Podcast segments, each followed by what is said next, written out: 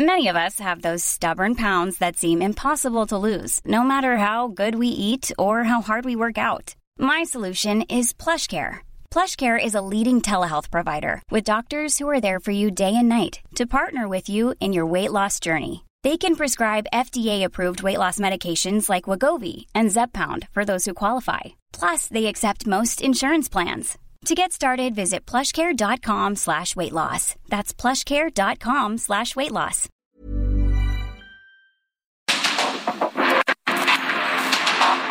Porque el mundo actual no se entendería sin la economía, las finanzas y los negocios. Acompaña a Mario Maldonado, el columnista de negocios más joven y objetivo del periodismo financiero en su programa. Bitácora de negocios.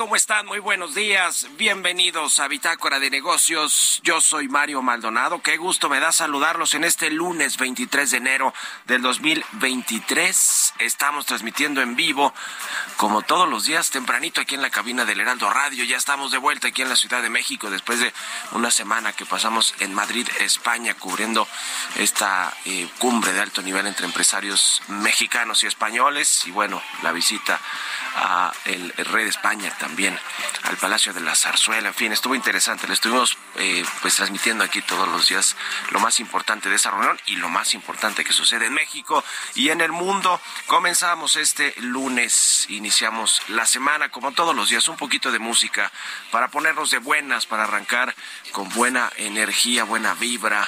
Eh, eh, y el lunes, el inicio de la semana, que siempre es un poquito más pesado que los otros días, la verdad, la verdad.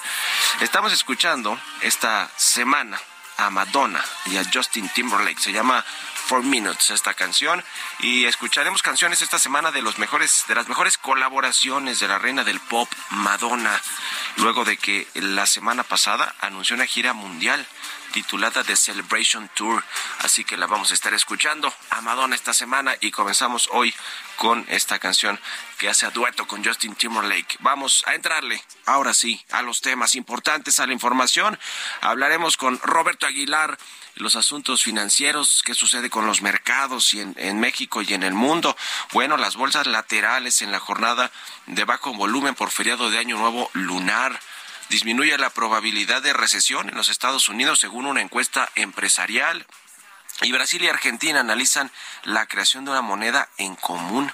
Interesante este proyecto que traen los países sudamericanos. Le vamos a entrar estos temas con Roberto Aguilar.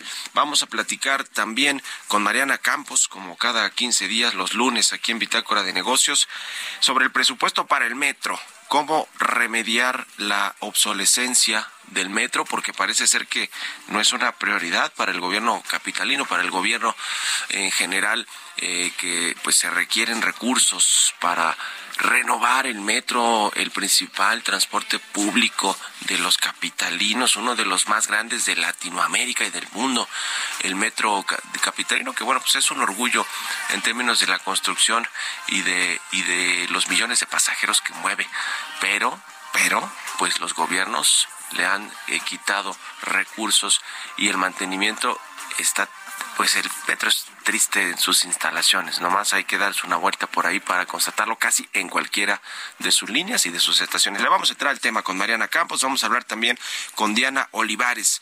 la presidenta de la Cámara Nacional de Aerotransportes, que, bueno, la cara aero advirtió un impacto económico por el cierre de la ICM a los vuelos de carga. Otra de las polémicas que se suba a la propuesta del cabotaje, a la propuesta de crear una nueva aerolínea gubernamental que maneje y opere el ejército y también pues eh, todo este asunto de querer eh, presionar a las aerolíneas para que lleven vuelos al de la ciudad eh, del de la Ciudad de México a el aeropuerto Felipe Ángeles. Le vamos a entrar a muchos temas importantes del sector aeronáutico en México con Diana Olivares, presidenta de la Canaero, y vamos a hablar también con Iván Arias, director de estudios económicos de City Banamex, que bueno, estiman los eh, en su última encuesta de los analistas consultados por esta eh, por este grupo financiero que el PIB mexicano va a crecer apenas 0.9% este año, menos de 1% lejísimos del 3.2% que está proyectando la Secretaría de Hacienda y también, bueno, pues ayer, eh, la semana pasada, perdón, Rogelio Ramírez de la O, pues al revés, muy optimista con lo que viene en términos económicos para México. Le vamos a entrar a todos estos temas aquí en Bitácora de Negocios, así que quédense con nosotros este lunes, lunes 23 de enero. Vamos al resumen de las noticias más importantes para comenzar este día con Jesús Espinosa.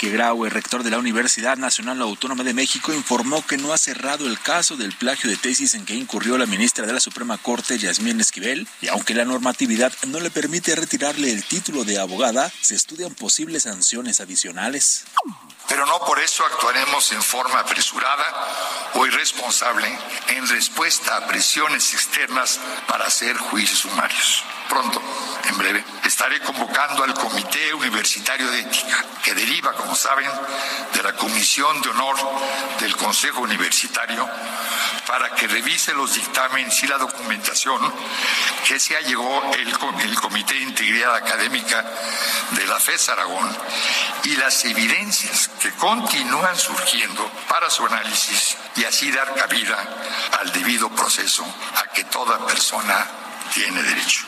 Luego de que el rector de la UNAM informó que convocará a la Comisión Universitaria de Títulos para analizar el caso del supuesto plagio de la ministra Yasmín Esquivel, varios políticos compartieron su reacción señalando que Yasmín Esquivel debe renunciar. De acuerdo con datos del Instituto Nacional de Estadística y Geografía, la economía de México terminó el 2022 con un menor dinamismo. En noviembre la economía se contrajo 0.13% y en diciembre 0.37% a tasa mensual con cifras Octavio Romero Oropesa, director general de Petróleos Mexicanos, dio a conocer que los estados que inicialmente han sido beneficiados por la distribución de fertilizantes son Sinaloa y el Estado de México. Señaló que han enviado 20 mil toneladas al Estado de México de 22 mil. El director de Pemex también comentó que mediante el programa Fertilizantes para el Bienestar, la entrega de fertilizantes será para 32 entidades federativas. Detalló que de 2019 a 2021, por medio de este programa, se benefició a nueve entidades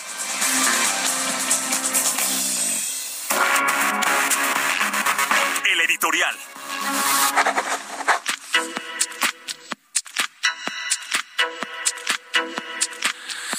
Bueno, pues eh, en el sector salud, así como en muchos otros sectores eh, que tienen que ver pues eh, con, con lo público, con el gobierno, las cosas no están muy bien. Ya hemos hablado mucho aquí del tema de los medicamentos, del desabasto, de todo lo que generó el COVID-19, de pues la falta de atención que tienen todavía pues eh, millones de mexicanos de atención de salud, eh, de salud de calidad, que es lo que importa, y además que pues eh, puedan atenderse en las clínicas del sector público, a pesar de que se, se puso este modelo del llamado IMSS Bienestar, que busca tener precisamente a toda esta población que no tiene seguridad social, aunque los que la tienen en el IMSS, en el ISTE y en, en otros eh, institutos públicos, pues parece que es deficiente, ¿no? Por lo menos eso se ve siempre en las redes sociales, las quejas, etcétera.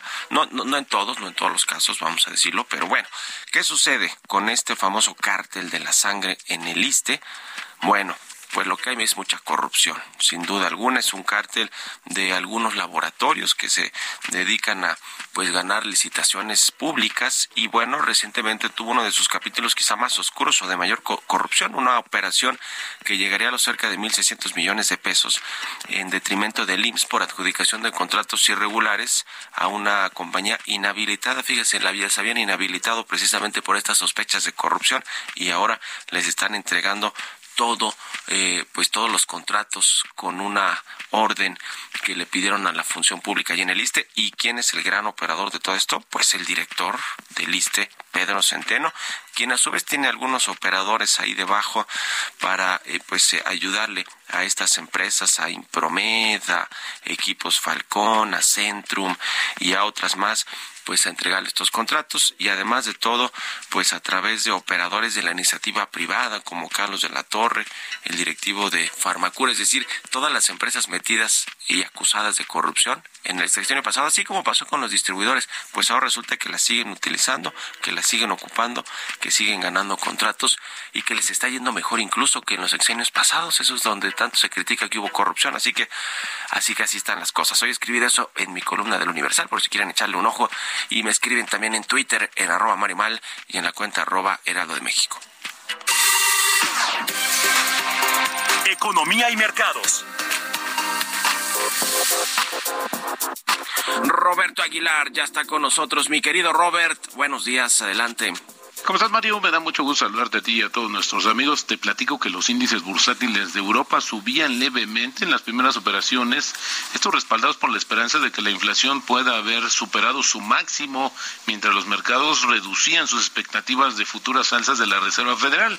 La liquidez fue escasa en esta sesión, sobre todo en Asia, ya que los mercados de China, Hong Kong, Singapur, Malasia, Corea del Sur y Taiwán pues permanecieron cerrados por la festividad del Año Nuevo Lunar, algo que es bastante significativo en todos los sentidos en, aquel lado del mundo. También los signos de moderación de la inflación, la caída de los precios en las materias primas y la relajación de las restricciones impuestas por China ante el COVID han suscitado la esperanza de que una posible recesión mundial no sea tan grave como se temía. De hecho, hoy la discusión, Mario, es entre un aterrizaje suave y la recesión. Así ha llegado ya la discusión en estos momentos. Los mercados monetarios estiman en un 98% la probabilidad de que la Reserva Federal suba las tasas en un cuarto de punto el mes que viene y bueno, pues que también con esto hayan rebajado progresivamente el máximo probable hasta un rango entre 4,75 y 5% para la tasa o las tasas de referencia en Estados Unidos.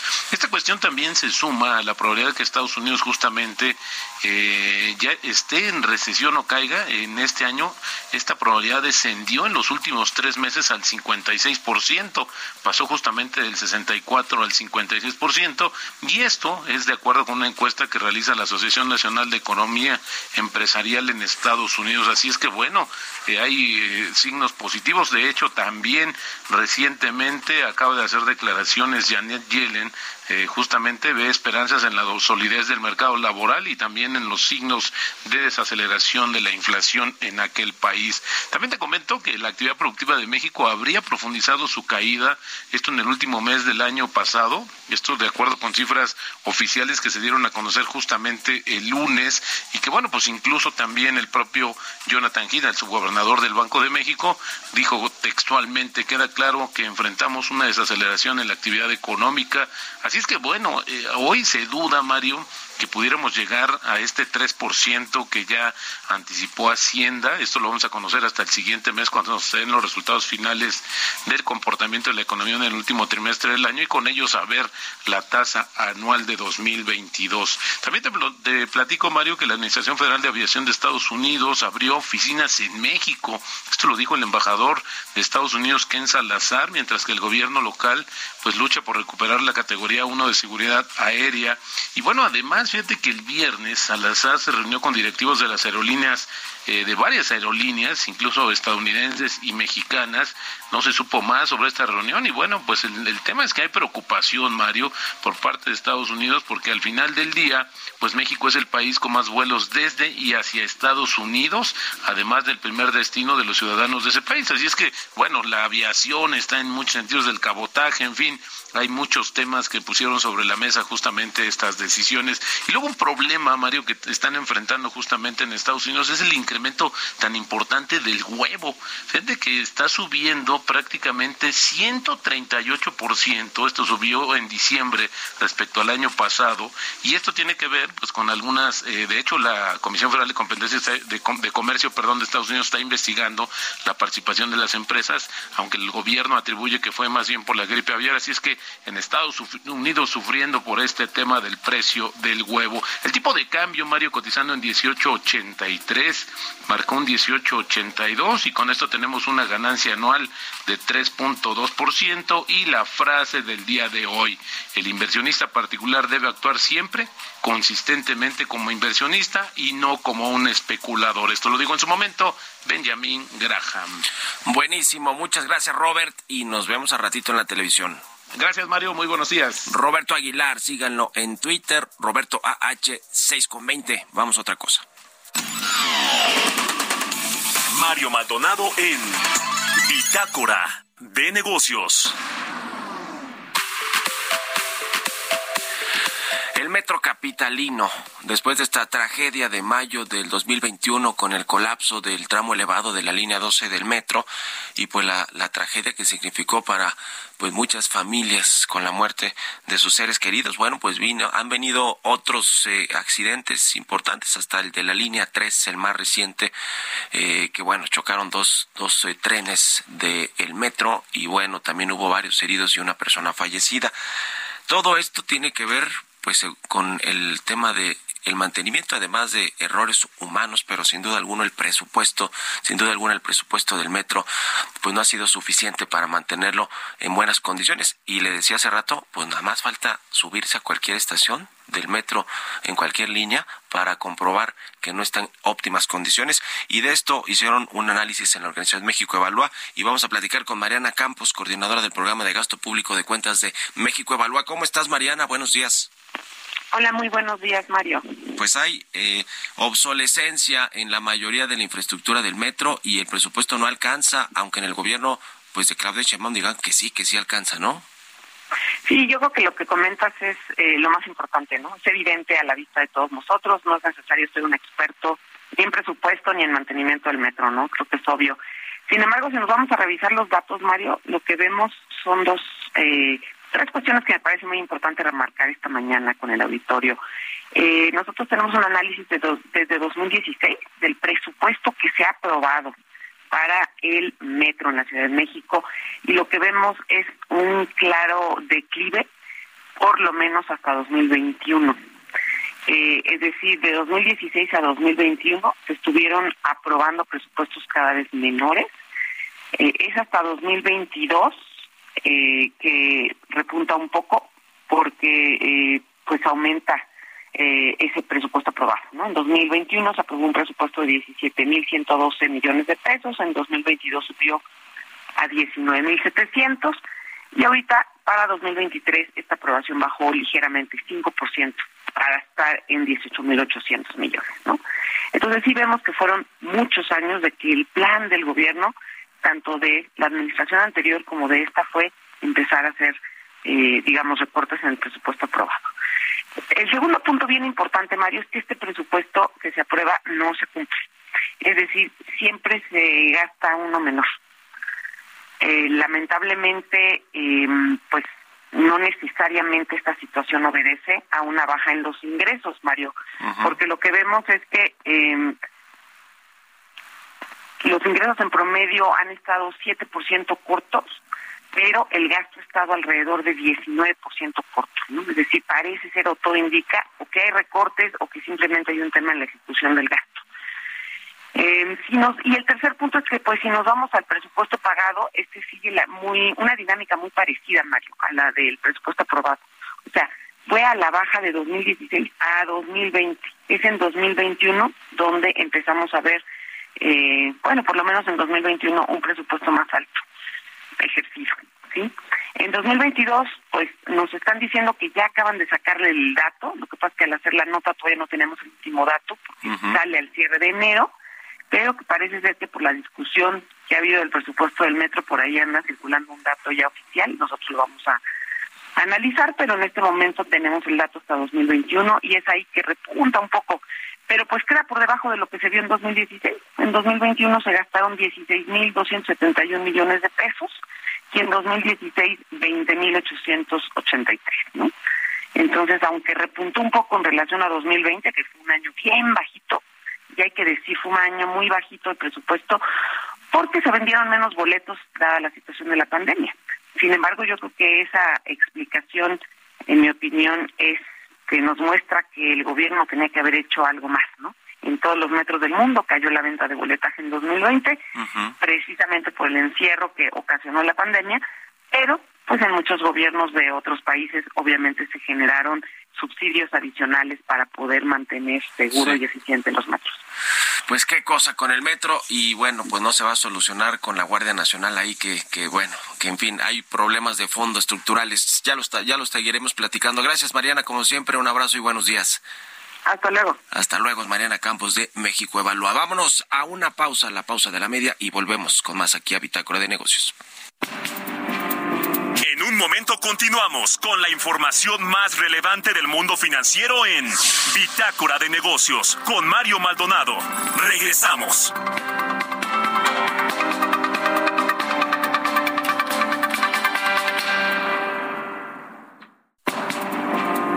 Estamos de vuelta en Bitácora de Negocios con Mario Maldonado.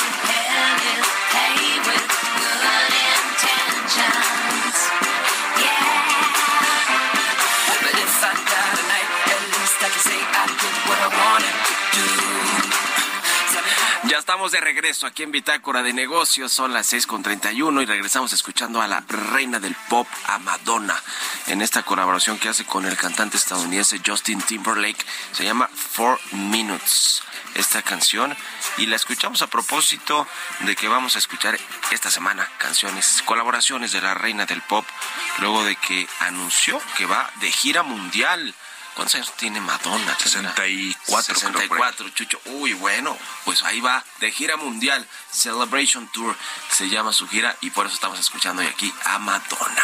Ahora sí, Chucho, estás acá en la cabina, tienes información, adelante. Así es, Marco, ¿cómo estás? Muy buenos días, saludos a todo el auditorio, feliz inicio de semana. Tenemos información importante porque con el objetivo I'm Sandra, and I'm just the professional your small business was looking for. But you didn't hire me because you didn't use LinkedIn jobs. LinkedIn has professionals you can't find anywhere else, including those who aren't actively looking for a new job but might be open to the perfect role, like me.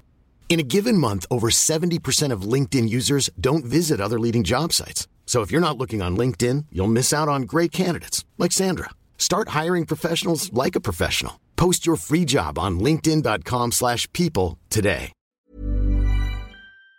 De continuar mejorando la situación de las niñas y niños en México, Fundación Grupo Andrade realizará el sorteo de un auto Aveo LSTA 2022 nuevo.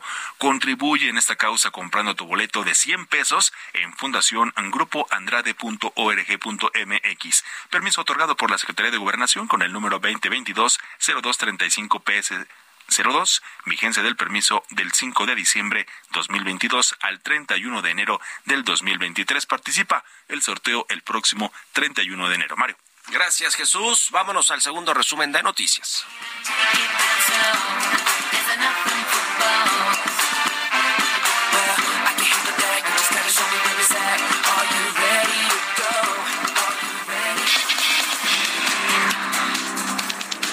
En su reporte sobre la situación del mercado laboral, la Organización para la Cooperación y el Desarrollo Económicos informó que 40% de los 38 países que lo integran se encuentran en máximos históricos en sus tasas de empleo y participación de la fuerza laboral al tercer trimestre de 2022. Apuntó que desde que se tiene registro en 2005, la tasa de empleo de los países miembros se encuentra en los niveles más altos con 69.5% al cierre de octubre de este año.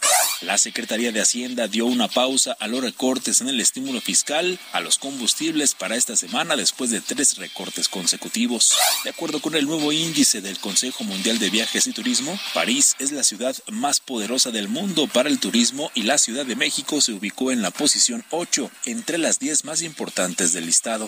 Grupo Financiero Banorte registró ganancias récord por 45.408 millones de pesos en 2022, lo que significó un incremento de 30% respecto al año previo, como resultado del comportamiento positivo de la cartera de crédito y de capacitación. El director general del grupo, Marcos Ramírez, detalló que la cartera de crédito vigente se incrementó 12% con un saldo de 919.881 millones de pesos. Oigan, amigos de Lealdo Radio, ¿sabían que más de 30 millones de personas guardan sus ahorros en casa? Y eso es muy peligroso. Aparte de que aumenta el riesgo de pérdidas y robos, tu dinero va perdiendo valor por la inflación. Es mejor una institución confiable y regulada que pague buenos rendimientos. Entrevista.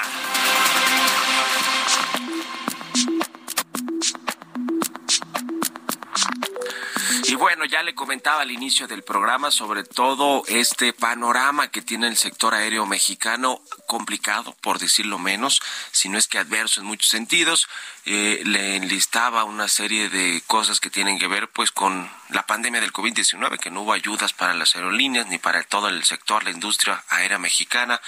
Luego, pues vinieron estas quiebras de empresas. Ahora Aeromar está en ruta quizá de seguir el camino de, de Interjet. Eh, las otras aerolíneas están operando en México y viajes al extranjero mucho más pequeñas, pero ahora está esta idea de crear una nueva aerolínea gubernamental operada por el ejército mexicano. Está esta propuesta del cabotaje para permitir a aerolíneas extranjeras aterrizar en México y llevar pasaje a otras eh, a otros estados, ciudades de la República. Está el tema de la carga, este decreto que pretende hacer la Secretaría de Comunicaciones para llevar toda la carga del aeropuerto capitalino, el aeropuerto Felipe Ángeles. Y bueno, pues de colofón que México no ha conseguido la categoría 1 de seguridad aérea que nos quitaron hace más de un año y que eso pues, le beneficia a las aerolíneas estadounidenses que pueden, sí, ellas sí abrir rutas y frecuencias. ¿Cómo ante este panorama está la industria aérea? Vamos a platicar con Diana Olivares, presidenta de la Cámara Nacional de Aerotransportes, la Canaero. ¿Cómo estás, Diana? Muy buenos días. ¿Cómo estás? Buenos días. Qué gusto estar aquí contigo, Marico Gracias a ti por estos minutos. Pues no sé si me faltó algo de lo que enumeré con respecto a cómo está el sector aéreo, pero cuéntanos tú cómo, cómo ven, qué, qué es lo que están haciendo y, hablamos de este tema que es el más reciente, el de la carga y la, y la idea de que llevar toda la carga de la Ciudad de México al aeropuerto Felipe Ángeles. Claro que sí, Mario. Eh, espectacular tu resumen. De hecho, cuando lo venía escuchando, yo así, sí, sí eh, completamente la lista es tal cual la dices. Venimos saliendo de una pandemia donde la industria aérea a nivel mundial fue, fue muy difícil y ahora tenemos pues aquí nuestros desafíos en México. Yo te podría decir que la categoría 1 está dentro de nuestras prioridades. Ya las autoridades están trabajando en ello eh, y la, yo te diría que el último trimestre he sido muy optimista en que pronto ya lo vamos a tener. Las, todas que son las auditorías, y la revisión de incidencias ha ido avanzando eh, muy efectivamente. Así que categoría 1 esperemos pronto estar celebrando en más o menos los tiempos, esperemos que sea antes de que termine este semestre porque ya es necesario.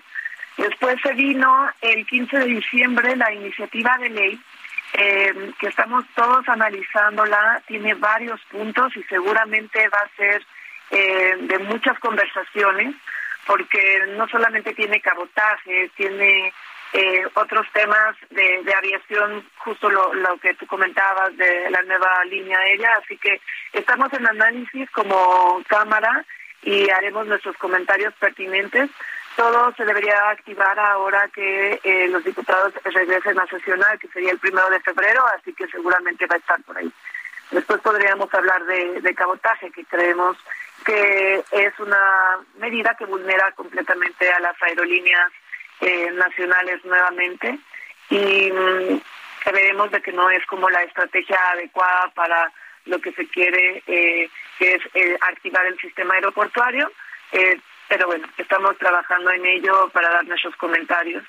Y el último que se dio fue la semana pasada en cuanto a que se vaya carga para cualquiera de los aeropuertos que estén alrededor, el que elija cada una de las aerolíneas. No especifica AIFA, eh, sí es el más cercano y sería como el más eh, lógico de, tomar en cuenta junto con el de Toluca que tiene también una infraestructura importante así que también estamos mandando nuestros comentarios a la CONAMER que es esta semana donde todos los usuarios como todo lo que las aerolíneas estamos mandando y como cámara también esto y el comentario va muy de la mano en que estamos eh, positivos y colaborando en esta mudanza y yo te diría que la prioridad sería eh, los tiempos, estar trabajando en cuáles son los tiempos adecuados para hacerlo seguro eh, esta mudanza.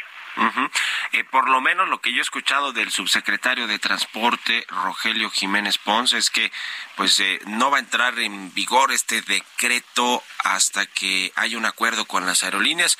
Eh, no sé si esto es correcto, es verdad, o, o si va a pasar como con la aerolínea del ejército, el, cabotaje, que igual tampoco, eh, digamos, ha entrado en vigor, pero si es una iniciativa que traen ahí en, en el gobierno. Eh, eh ¿Sí están en, mesas de pláticas y de todo esto? Sí, hemos estado en mesas eh, durante el 2022 y muy reforzadas a partir de julio en el que hemos estado eh, platicando, poniendo todos los que son nuestros puntos de infraestructura. Si bien eh, nosotros hemos puesto que todavía faltan algunas cosas, ellos nos han escuchado, se está trabajando sobre esto, temas de rampa, conectividad, tienen todos nuestros comentarios y seguramente antes de los 90 días que, que se proponen va a estar lista toda la infraestructura para poder eh, llegar a, a esta meta. Entonces, yo lo dividiría en dos. En la parte de las autoridades están trabajando en todo lo que son eh, toda la parte tecnológica con aduanas, qué va a pasar con las, los trámites, qué pasa con la rampa, con la carretera para llegar a AIPA, eh, cómo van los avances. Y seguramente estamos eh, escuchando que van ya con grandes aumentos en todo esto que hemos nosotros planteado. Y nosotros por nuestro lado estamos trabajando en los, en los aspectos socioeconómicos, como bien lo hemos estado conversando, en qué va a pasar con esta mudanza también para eh, los empleados. Imagínate ahora ya no trabajar en AICM, sino ya irte para otro aeropuerto, se necesitan capacitaciones, se necesitan certificaciones, ayuda logística importante eh, para todo la, el, manejo de equipo, el manejo también de congeladores. Entonces, la parte de logística, todo lo que son los insumos, eh, estamos trabajando en ello y viendo cuáles son los tiempos. Así que en, en tiempos nosotros tenemos y creemos que una mudanza sana sería 360 días. Ahora podría ajustarse si todo va aumentando y todo se va dando en cuanto que ya se tenga la rampa, que ya se tenga esto, la certificación es mucho más rápida. Podría ser que fuera en un tiempo menor, pero no, no queremos llegar a los 90 días pues ojalá que haya por lo menos en este tema sí un acuerdo eh, conjunto entre las aerolíneas y el gobierno. Y eh, respecto a los otros en qué va por ejemplo el tema del cabotaje lo de la aerolínea del ejército parece que va para diciembre de este año no se sabe con qué aviones o bien bien cómo está el plan pero por ejemplo el cabotaje que también es, un asunto preocupante para la industria nacional y, y eso junto con lo de la categoría número uno de seguridad aérea cómo van esos dos asuntos Categoría 1 va avanzando eh, rápidamente. eh, tanto el general Ballín como, como todas las instituciones AFAC y justo ahora FAA acaba de abrir sus oficinas acá en México Sí. eh, en conversaciones muy avanzadas, eh, trabajando en las auditorías, todos estamos, toda la industria, tanto autoridades como líneas aéreas, estamos trabajando sobre eso, así que eh, en ese aspecto sí soy optimista de que estaremos saliendo de esta eh, a más tardar en este semestre. Cabotaje, eh, la nueva línea aérea, todo, todo lo que comentas está en la iniciativa de ley que, como lo comentaba, eh, se reabren como estas eh, con, con los diputados que la van a estar analizando todo lo que es la iniciativa a partir del primero de febrero. Así que nosotros estamos también haciendo nuestro análisis, nuestros comentarios de cuáles serían, eh, cómo vulneraría a la aviación mexicana un cabotaje. Acordemos que el cabotaje existe en algunas zonas, por ejemplo en Sudamérica o en la Unión Europea, pero existe un cabotaje muy restringido y muy pequeño y es entre multi, multilateral, multi de acuerdos, es decir, entre varios países cuando no pueden cubrir alguna ruta, entre todos se apoyan. Más que abrir las puertas es como eh, una iniciativa para poder apoyarse entre regiones. Eh, no hay eh, todavía eh, un país que le haya resultado exitoso abrir sus puertas, todavía no existe ese ese aspecto, ninguna ningún país ha podido hacerlo exitosamente porque vulnera, porque también se pone en competencia, porque no solamente tiene que ser a nivel de destinos por ejemplo, aquí en Monterrey y en Guadalajara ya están con mucha con mucha oferta, entonces no valdría la pena, además de que los aviones extranjeros, todas las líneas extranjeras usamos aviones eh, ya de, de ancho calibre, entonces es muy difícil el tema de los costos, sería complicado el tema del cabotaje, así que todo esto lo estamos haciendo en nuestros comentarios, igual va a pasar por la Cámara de Diputados a partir del primero de febrero y ahí vamos a estar trabajando con ellos para eh, llegar a acuerdos que escuchen cuáles son nuestros argumentos, cómo no vulnerar la aviación mexicana. Ujú. Y eh, el asunto de las aerolíneas, la crisis que están atravesando las aerolíneas, eh, ya hablábamos del caso de Interjet, que bueno, se ve cada vez más complicado, prácticamente imposible que pueda regresar pronto por lo menos a operar, pero está el caso de Aeromar también que está con problemas financieros, de impuestos, eh, de pago de servicios, etcétera, y, bueno, pues está también en la inminente riesgo de huelga de los trabajadores. Eh, hay preocupación sin duda alguna en toda la industria por, por las condiciones en las que están no solo las aerolíneas, sino otros grupos y prestadores de servicios de todo el sector aéreo. ¿Qué nos dice, Presidenta de Canaero, sobre la condición de las aerolíneas mexicanas? Efectivamente, hemos visto una disminución de aerolíneas en los últimos años. Eh, ha sido difícil tanto la crisis de, del COVID, también tuvimos a nivel global el tema del petróleo, que para la turbocina tuvo mucho impacto, eh, casi el doble de lo que habíamos presupuestado se fueron, así que el tema de costos ha sido difícil. Esperemos que sea un mejor año, por eso necesitamos el apoyo del gobierno con iniciativas que estemos trabajando colaborativamente. Bueno, pues ya, ya, ya veremos todo lo que está pendiente ahí en el sector aéreo mexicano y cómo, cómo se va resolviendo, si es que, si es que se va a resolver este asunto. Por, último, preguntarle, eh, presidenta de Canero, Diana eh, Olivares, sobre eh, el asunto de, de, los vuelos al AIFA, los vuelos comerciales, porque está este asunto de carga que, bueno, lo están ya revisando, pero los vuelos comerciales, eh, eso, eh, digamos, el gobierno también ha ido presionando de alguna manera a las aerolíneas para que lleven más vuelos, frecuencias en, en el, aeropuerto de, de, Felipe Ángeles, pero, pero ¿cuál es ahí el asunto? También las vías de comunicación para llegar y salir. He escuchado yo de pasajeros que ha habido casos en los que el avión, por alguna razón quizá de saturación, no puede aterrizar en el aeropuerto capitalino y lo han mandado al Felipe Ángeles. Eso es una práctica común. ¿Y qué dicen los usuarios? Porque no creo que estén muy contentos. Claro, bueno, eh, estamos eh, trabajando con, con el aeropuerto, tiene eh, toda la infraestructura adecuada. Sí hay una saturación en AICM y lo hemos visto todos los usuarios y lo hemos comentado, una saturación tanto en la terminal como pasajeros, uno cuando, cuando va realmente hay mucha gente ya, también hay una saturación de slots, hay una saturación también de tráfico terrestre alrededor del aeropuerto, así que sí necesitamos trabajar en el sistema eh, aeroportuario y muchas veces podría eh, darse de que se dé a aeropuertos alternos. Em, para el uso del AISA también va a ser bien importante el regresar a categoría 1 y eso va a ser catalizador para el tema de las rutas, vamos a tener mucho más oportunidades y también el uso del aeropuerto de AIFA seguramente va a estar creciendo. Así que em, eh, si la saturación, como bien lo mencionas, es un problema que todos lo estamos muy tangible y que todos lo estamos viviendo y por eso es de que estamos trabajando en cómo activar el sistema aeroportuario de, de una mejor manera. Pues ya estaremos en contacto. Eh, si nos permite, le agradezco estos minutos para el Heraldo Radio, presidenta de la Cámara Nacional de Aerotransportes, Diana Olivares. Gracias y buenos días. Gracias, buenos días, a tus órdenes. 6 con 48 minutos, vamos con las historias empresariales. Historias empresariales.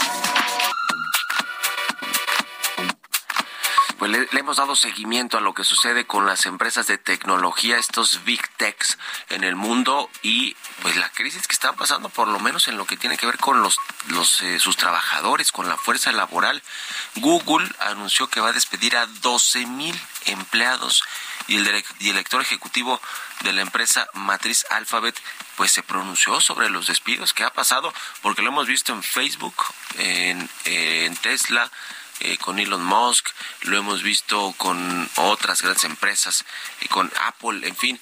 Eh, ¿Qué está sucediendo en la industria eh, tecnológica? Lo hemos platicado aquí también con Pisu, con Emilio Saldaña, que viene todos los viernes a platicarnos asuntos de tecnología. Bueno, nos platica un poquito más del caso específico de Google y de cómo se pronunció su presidente ejecutivo de esta empresa de su holding, que es Alphabet y que cotiza en el Nasdaq de Nueva York. Nos cuenta de esto Giovanna Torres.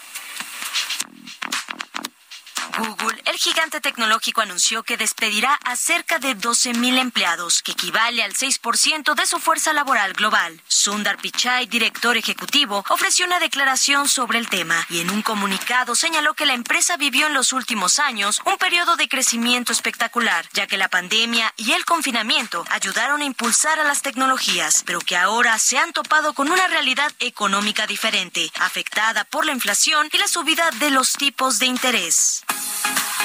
En una carta enviada a los empleados, asumió la responsabilidad de las condiciones que obligaron a tomar esta decisión. Estos despidos se han anunciado luego de efectuar una revisión rigurosa en todas las áreas y funciones de los productos, con el objetivo de reajustar los costos de la compañía y dirigir el talento y el capital hacia sus prioridades más importantes. De acuerdo con las prácticas locales de cada país, la compañía indemnizará a los empleados de todo el mundo, mientras que Microsoft previamente había anunciado que despedirá a 10.000 trabajadores para la segunda mitad de este 2023. Por si fuera poco, también Amazon y Meta declararon que habrá despidos de personal. Para Bitácora de Negocios, Giovanna Torres.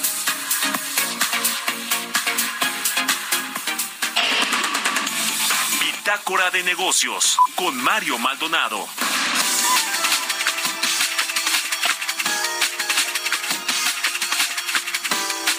Y bueno, pues en la Suprema Corte de Justicia de la Nación no se han pronunciado sobre este caso de la ministra Yasmín Esquivel y el presunto plagio que, bueno, todo este escándalo, porque ha sido eso, un escándalo, tiene más de un mes, un mes de que comenzó, de que estalló y que pues es momento en el que ni la UNAM ni la CEP se han, ni la Corte, por supuesto, que parece que también está afectando parte ahí de la pues la imagen de este máximo tribunal de justicia pues no se ha no ha habido una conclusión eh, de lo que sucedió, de quién plagió, de si fue la ministra Esquivel o si fue ella la víctima del plagio por parte pues de este otro personaje eh, que es eh, Edgar Váez, quien a quien supuestamente le, ella le habría plagiado la crisis, la tesis, perdón, la tesis de licenciatura en la UNAM en la FES Aragón.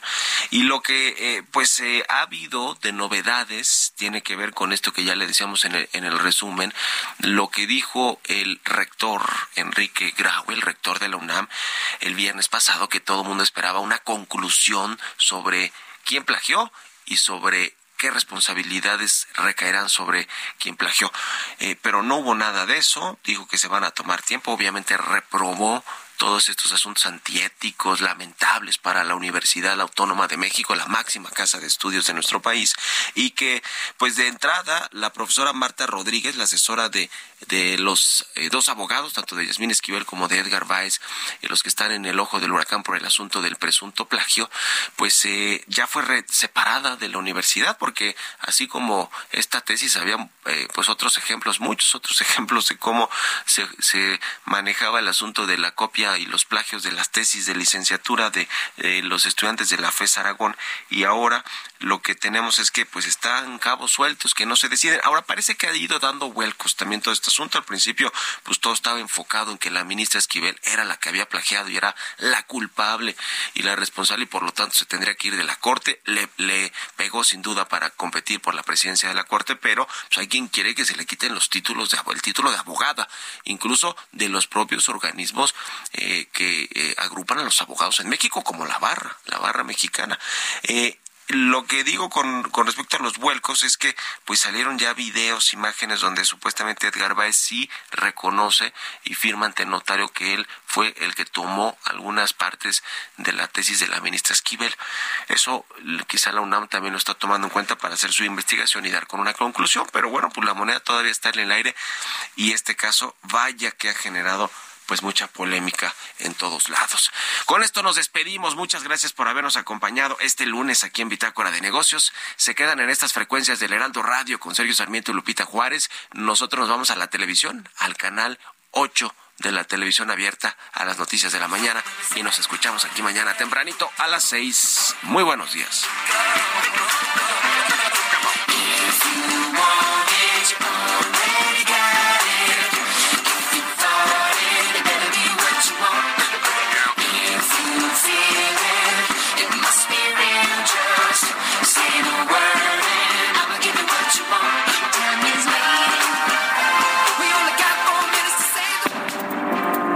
Esto fue Bitácora de Negocios con Mario Maldonado.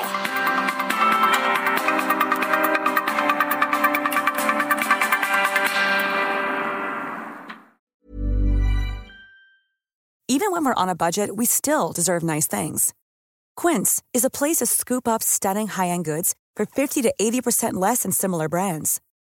They have buttery soft cashmere sweaters starting at $50 luxurious Italian leather bags, and so much more. Plus, Quince only works with factories that use safe, ethical, and responsible manufacturing. Get the high-end goods you'll love without the high price tag with Quince. Go to quince.com/style for free shipping and 365-day returns.